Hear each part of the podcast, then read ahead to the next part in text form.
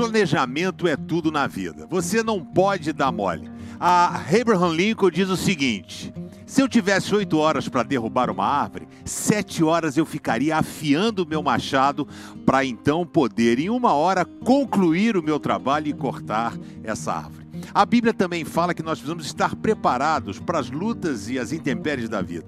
Eclesiastes 10, 10 diz: Se você deixa o machado perder o corte e não o afia, terá de trabalhar muito mais. É muito mais inteligente, diz a Bíblia, planejar antes de agir. Planeje tudo aquilo que Deus tem para fazer na sua vida e não interrompe. Está na hora de você afiar o machado e deixar Deus agir.